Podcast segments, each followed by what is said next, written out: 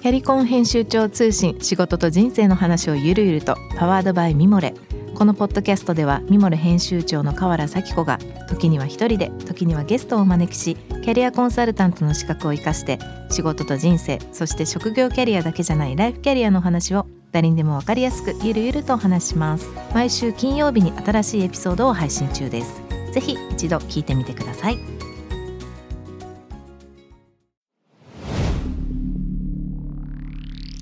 こ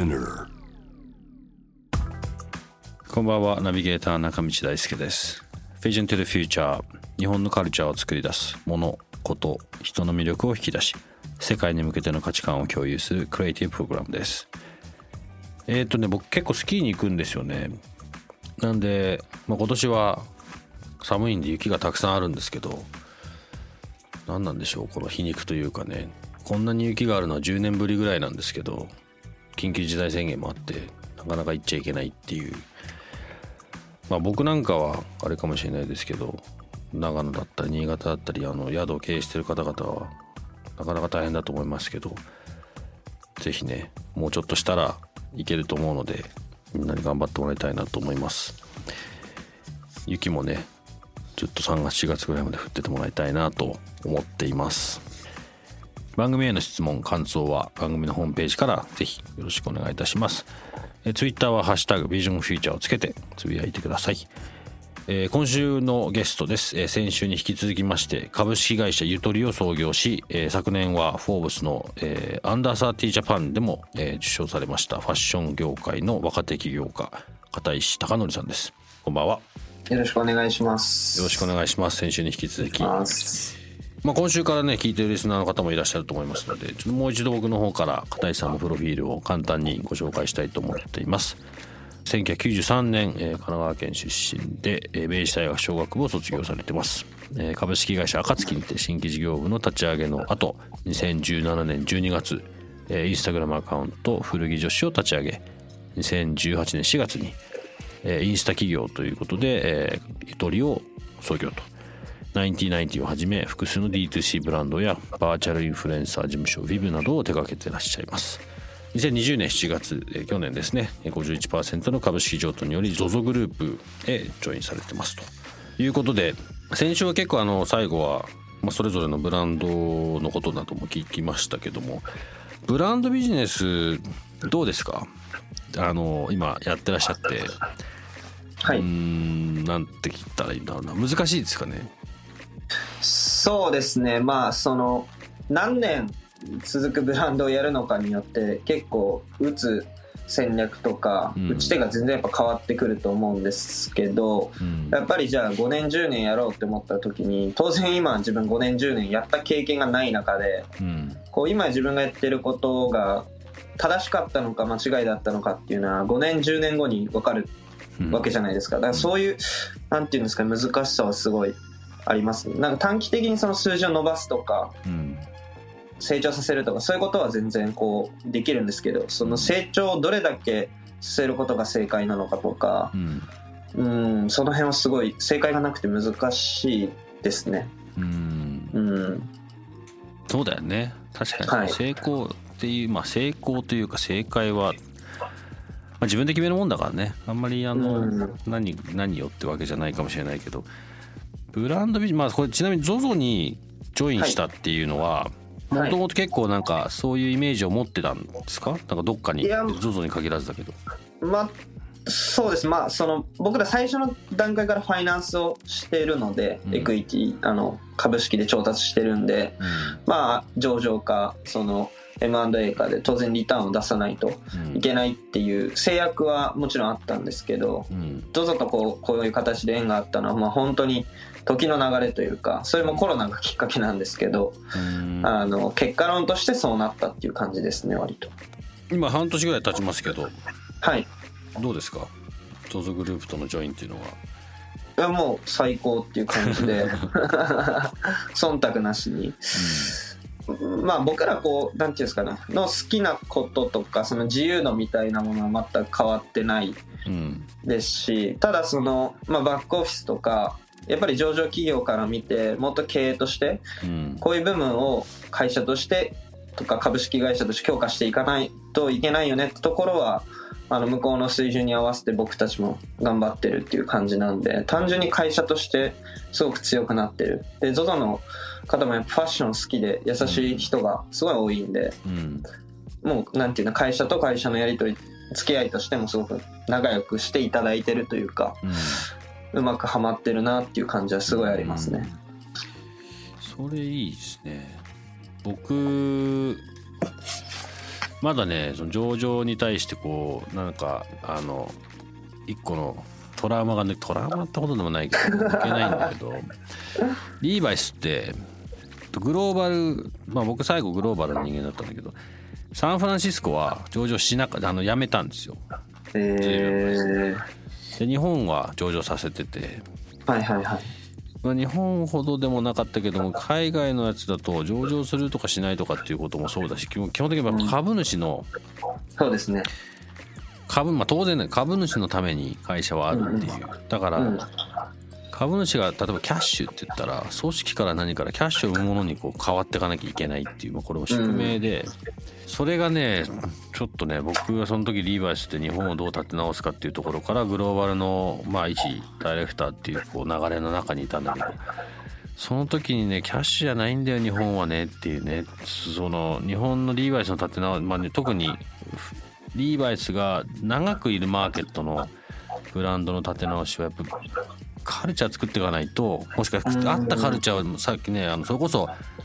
片井さんが1990とかでやってるようなことがあるあるうん。あったカテゴリーを今にどう伝えるかをしていかないといけないっていうのをすごい言ってた時にやっぱりねそこには俺かなわなかったんだよねその組織という意味で。うん。だからそれ刺さるな。うん。あのね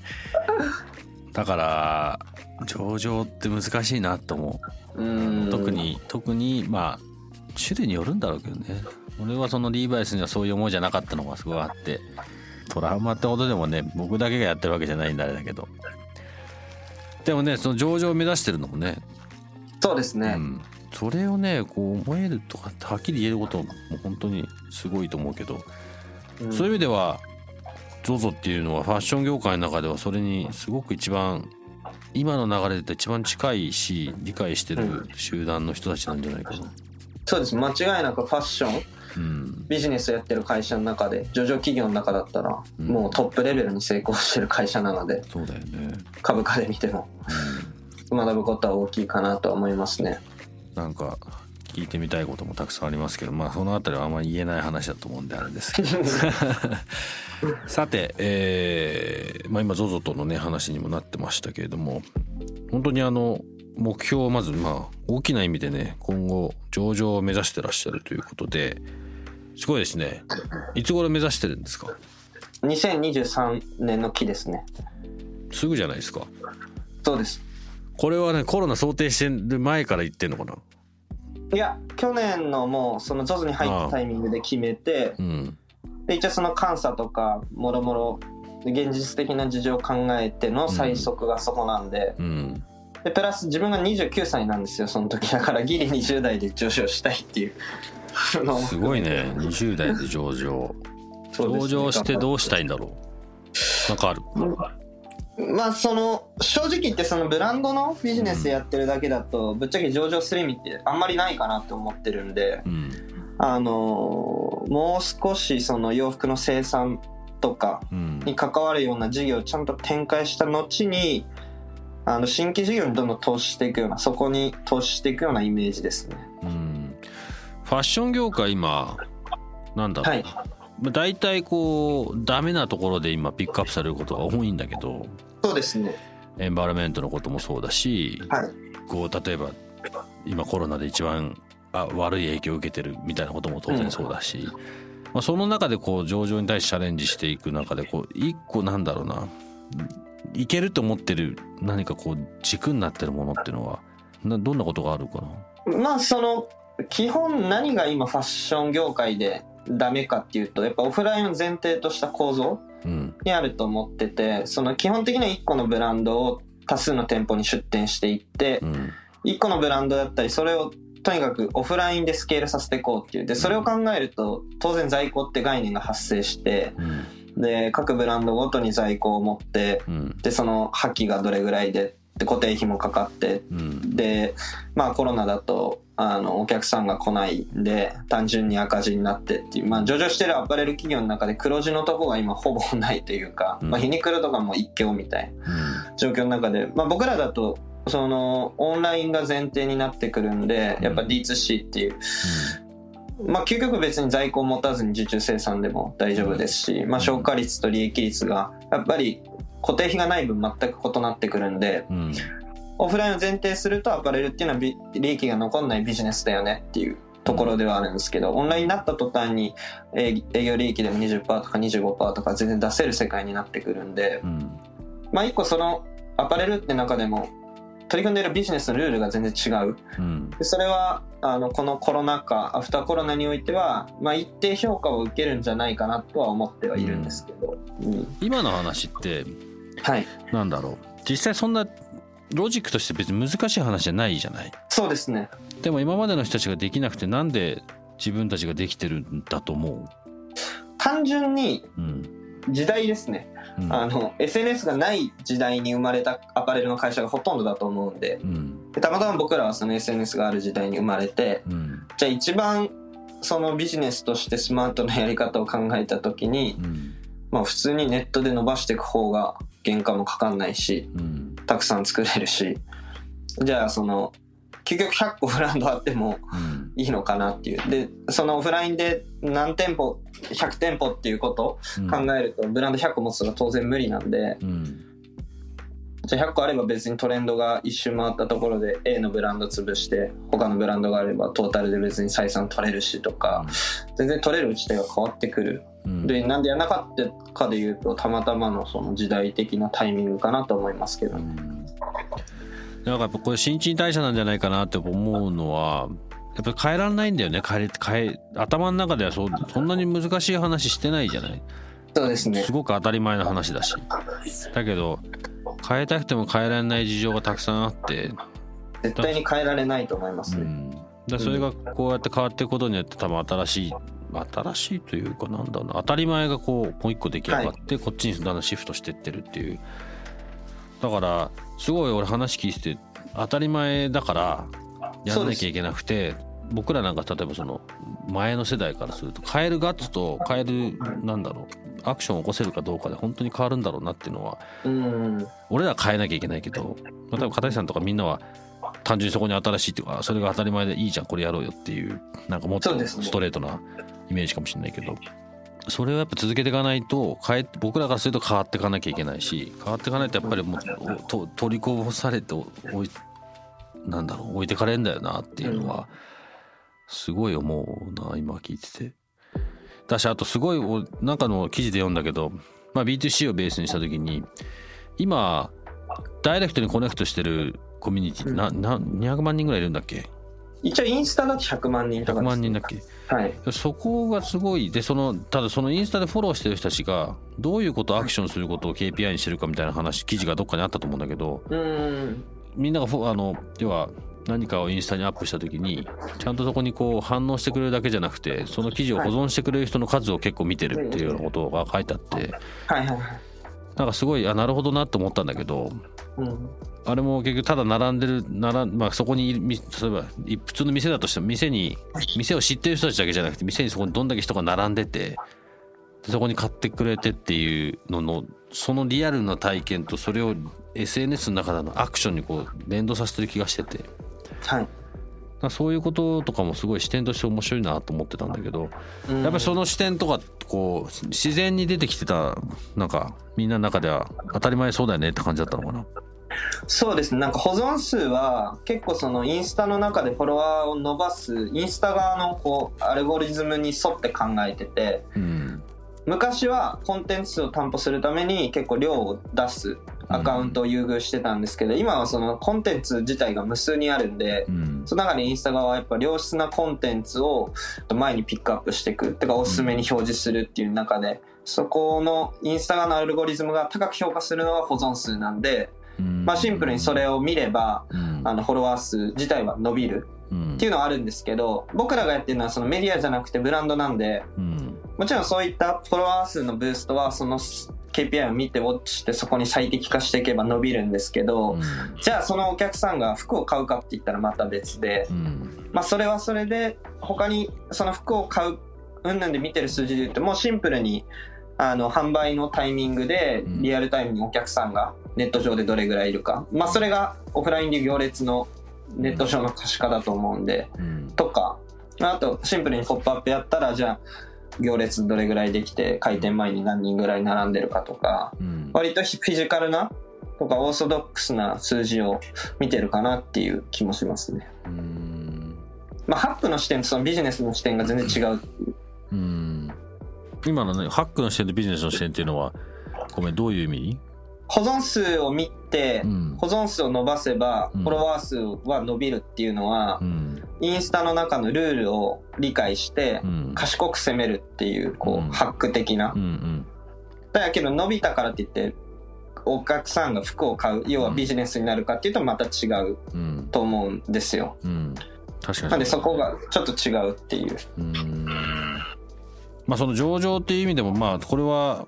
一般の人とかまあ一応そのルールがあってそれを超えてってはい。その後は世の中の人がこう評価していくっていうの段階になるけども。そうですね。もう今すでにそういう意味だと、まあ、常にそうそういうところにこうさらされててその中でこう勝ち勝ち取って勝ち上がってきてるからうんうん。きっとまあ上場することでよりもその後だよねさっきも話したけどした後どうすんのっていうことが大きいんだろうね、はい。はい。じゃあそのその時はまあブランド以外ももうちょっと広く手広くいろんなことをやってこうっていうイメージを持ってるのかな、結構服にはすごいこだわっててやっぱうん。その業界的にもシュリンクしていくうん。といきつつあるんで洋服っていう軸は変えずにその今は小売りだけですけどもうちょっとその洋服って軸を固定してるからこそ、まあ、川上から川下まで抑えるっていう戦略もできるんでうん。生産に回ってうん。で多分今洋服を作る作ることって限られた人しかできないと思うんですねで自分で服作りたいと思ってる人は多分どんどん増えてるけどあのじゃあ工場に電話してとか OEM に電話してで電話したら、えーと最低のロットがこれぐらいって言われて原資がないからできないみたいな。うん。でそういったなんていうんですかね。こう中間事業者というかで、うんまあ、インターネットの歴史を見ていくとどんどんそれがオープンになってうん。何かのサービスができてフリーにアクセスできるようになると思うんでうん。まあこれまだ全然構想段階ですけどうんもっと一般の人が簡単に服を作ってその中からブランドが生まれてじゃあその中で数字が伸びてるブランドを僕らが買って中に取り込んでいくとか、うん。まあサービスとその社内のインキュベーション的なものを両方兼ね備えたものだったらうん。やる意味があるかなっていうのを思ってて。うんあとやっぱ周りの子とか見てても服を作ってる若い子がすごく多いんでカジュアルに。うん。で自分でこうなんかリメイクしたりとかっていう意味で？そうです。とかインスタでその工場なんですけど、うん。インスタで集客してでうん。ベースを使ってあの通販さが簡単にできる。うん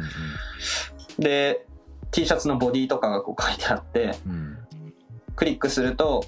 10枚いくらみたいな。まあベース使って服が作れるみたいなうん。あの工場がすごい伸びててうんそういうなんていうの巷の動き方とかを見てるとまあここは間違いなくもっとみんな簡単に服作りたいだろうし服を作れるようなサービス求めてるだろうしそういう時代は、ま、長期で見ると絶対来るっていうのも目に見えて分かってるんで、うん。まあ、そこはやりたいなっていう、うん。うん、それって結構インフラっぽいビジネスなんでうん。上場した時にやっぱその SARS とかうん。インフラっぽいビジネスって評価されやすいとは思うんですね。うんなんでそういう意味でもちょっとやりたいなっていうのはありますね。うん。はい。素晴らしい。なんか俺俺でも聞いててああなるほどってそういうことかって分かるような話なので。ありがとうございます。えーっとで最後にですねあのーまあこの番組結構テーマとしてはこう日本と、まあ、世界どういうふうに捉えてるかっていうところにこう落としていきたいなと思うんですけども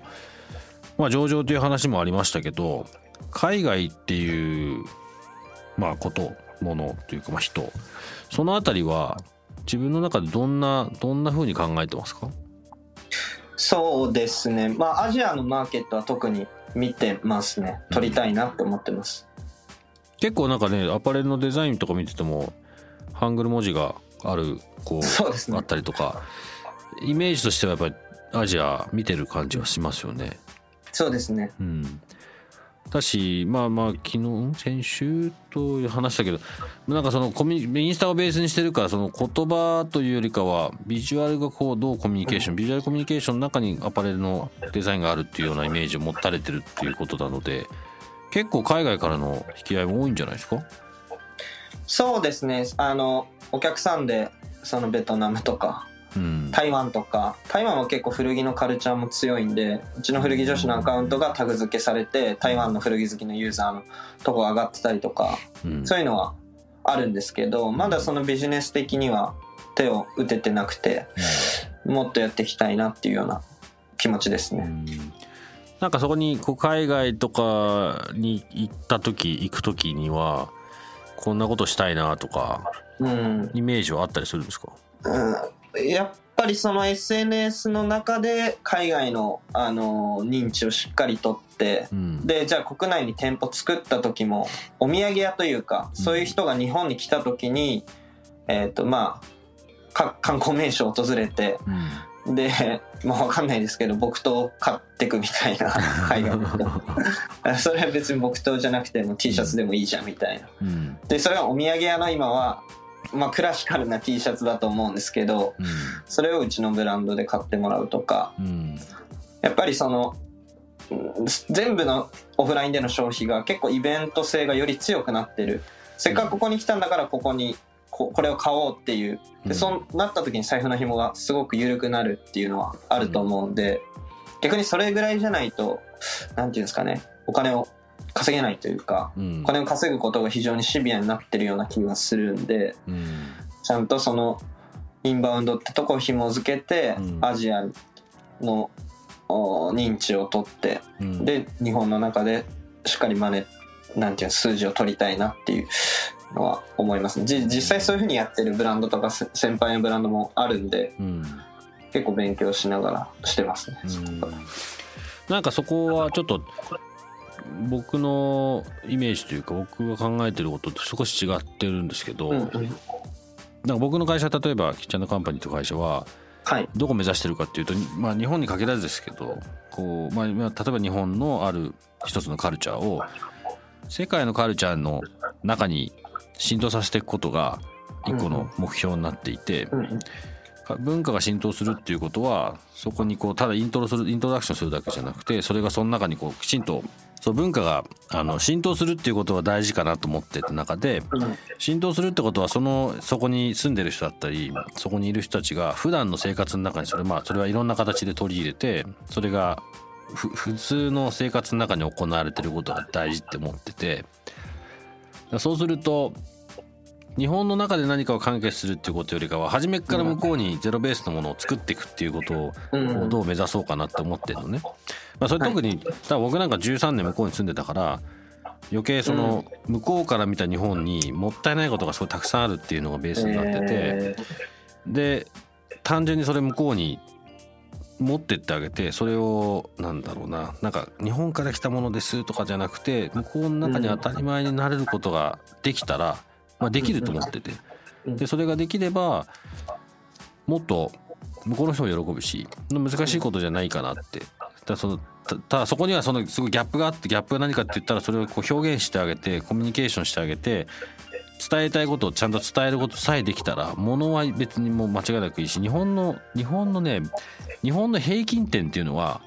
要は日本の当たり前の良さ当たり前はレベルは当たり前のレベルは世界で一番高いと思うんだよね。うん。でこれをなんかもっとみんなに注目してほしいって俺は勝手に思ってるのでちょっとわざわざこんな話をさせてもらったんだけど。そう。例えば今のこういうアパレルの日本のカルチャーをベースにしたこういう話って、まあ、アジアも当然そうかもしれないしおそらくヨーロッパとかアメリカとかの若い子たちもすごい興味持ってるんじゃないかなと思うし、うん。そのそのなんだろうその垣根を言葉というかコミュニケーション何でもいいと思うけど声さえすれば世界中にその同じ思想を持ったお客さんになり得る仲間になり得るこうコミュニティはいっぱいあるんだろうなって思うんだよね。なんかそこはちょっと僕がすごいこだわってるところなんであのうん。伝えたいなと思って。合ってる方あの片井さんのビジネスにとってこれが合ってるかどうかわかんないけども。うん。ただこれね見てるとねこれ日本日本の企業って日本がやっぱ大きなマーケットがあるんでうんそこそこお金にもなるじゃない。日本である程度やれれば上場もできるしある程度お金も入るんだけど例えばこれ H&M ってもともとスウェーデンの会社で、うん H&M は初めからスウェーデンのマーケットちっちゃいから初めからロンドンとかヨーロッパ全体をベースにしてそもそもビジネスブランビジネスビルディングをしててビジネスモデル自体が。でも今はどの国行っても H&M は H&M じゃない。そうですね。あのまあそのビジネスモデルとしてどうとかっていうのは一旦置いといたとしてブランドのポジションだったりブランドのイメージみたいなのは。だそそれが俺日本のなんかマーケットがいや大きいがゆえにそれをねやってこなかったことが今韓国とかどんどん出てってる中でちょっと僕らやっぱりすごくおちょっとなんだろうな少し負けてる気がするんだよねそれをやっぱりやっていかなきゃいけないかなと思って。おっしゃる通りですねそれは、ぜひあのちょっと頭の片隅に置いてトライしてみてください。はい教えてください絶対にいけると思うんで。いろいろ教えてくださいあの人たちねもっともっと海外出た方がいいっていうのはこの番組でも再三言ってて、うんみんな待ってるから世界は日本待ってます。間違いなく、もうなんか僕らも言うだけじゃなくて少しでもね何かやろうと思って今少しあの言うのはね簡単であのいろんなブランドのサポートはしてるけど自分たちでもやんなきゃと思って今それを僕は飲食でやろうと思っててやり始めてて、うん。まあ、それはあの僕らが向こうにいた時にまあイギリスの飯はまずかったんだよ。はいはいはだからねあの向こうに行っても美味しいご飯が食べれたら僕らだけじゃなくてイギリス人もハッピーになるだろうっていう、い間違いないです、結構そういうとこになんかあるかなっていうのは。うん。そうなんだよね。だ結構その海外はみんな待ってると思うんでうん、ちょっとトライぜひぜひしてください。頑張ります。おじさんのお願いです。頑張ります。えっ、となんだろう。なんかリスナーの人にぜひ伝えたいこととかせっかくなんでもしあああればなんか伝えることとかなんかねあればどう？まあ上場したら株を買ってください。確かに。確かに。そうですすね2023年ってことはもうねあと2年2年ですよ。2年ちょっっとすね。結構やばいんすよねマジで。すごいね。いけんのかな？いやーなんかまずなんかねそこに行こうと思わなかったら絶対いけないからね。そうですね。うん。俺2627歳の時に上場とかなんて全く考えてなかったんで。そんなことは。何してたんだろうな。いやでもね素晴らしい。あの本当にきっと世の中いろんな人が応援してくれてると思うので。いやありがとうございます。でこの番組も応援し続けたいと思いますので。嬉しいです、あのーなんか一個のねこの番組のまあコンセプトって言いつつまだなかなかこのコロナのことでなかなかできてないんですけどあのーまあ今これ4月からこの番組が始まっていろんな人たちがつながってくれてるのでまあそのうち落ち着いたら番組がきっかけになってこういろんなつながりとかも作れて、何かしらここから生まれるようなことがね世界に向けて発信したいって言ってるとこに形になれればいいなと思うのでぜひその時はあのまたお声掛けさせていただきたいと思うので。まあまだねその上場2023年よりもっと早く今年の後半ぐらいにやりたいと思ってるのでね。ぜひ。あのちょっとどうなるか分かんないですけどぜひはい。その時に。楽しみにしてます。ね。実際スタジオで会える日もあると思うので。はい。ねまた今後とも注目してますのでぜひ頑張ってください。ありがとうございます、はい、よよろしくお願いします。お願いします。今日は、えーお忙しいところでも本当にに、ね、2週にわたって本当にどうもありがとうございました、ありがとうございました、はい、今後も皆さんであのこちらもねみんなで期待してますので本当に、頑張ってくださいよろしく、はい。ありがとうございますはいじゃあ、えー今週のゲストでした、えー先週に引き続きましてえー株式会社ゆとり代表取締役社長、えー片石貴則さんでした。本当にどうもありがとうございました。ありがとうございました。J-Wave. Vision to the Future. Vision to the Future、えー、中道大輔がお送りしています。2週にわたって片井さんの話お伺いしました。皆さんいかがでしたでしょうか、えー、若干27歳です。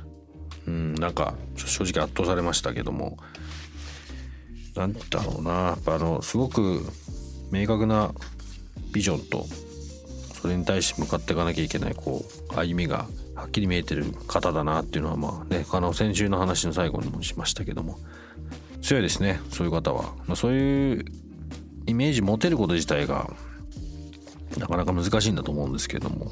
本当に本当にまあ僕も個人的にもそうですし番組としても是非応援していきたいと思ってます。まああと23年もすらね上場とかになってくるともう何言ってんだって話になっちゃうのかもしれないんですけどえー、一緒に、えー、期待したいと思いますので、えー、ぜひリスナーの方々もねあの注目してみていただければと思います。来週はですねもう本当に僕のリスペクトするアーティストの一人です、えー、今日ジャスマッシブの沖野修也さんをお迎えしてお話を伺っていきたいと思うんですがもう満を持してね、えー、沖野さんと、えー、お話が久しぶりですけどもねできることになりましたので、えー、楽しみにしていただければと思います。さて、えー、番組への感想質問はですね番組のホームページのメッセージからお願いいたします。ツイッターは「ハッシュタグビジョンフューチャー」をつけてぜひつぶやいてください。番組ホームページ、えー、最近、えー、新しくなりました、えー、過去のアーカイブもね、あのきちんと格納されてますし、まあ、バーッと見ていくとね本当にいろんな方々に出ていただいた、あのまあ、短いねまだ4月からですけども、えそのうちね番組の中でも話しましたけどももともとのコンセプトでもありますいつかあのここに出た出てきた方々も一緒に何か新しいことがこの番組から発信できるように世界に向けて発信できるようにね、まあ、今から少しずつ考えていきたいなと思いますここまでのお相手は中道大輔でした See you next week. Good night.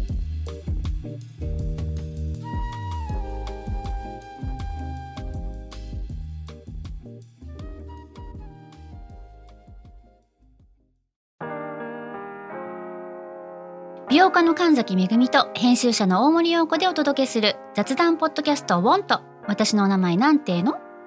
ふと私って誰なんだ？と自分がぐらついてしまうそんなあなたと毎日を楽しくするサバイバル術を一緒に考えていきます。ボントは毎週水曜日朝5時に配信。ぜひお聞きのプラットフォームでフォローしてください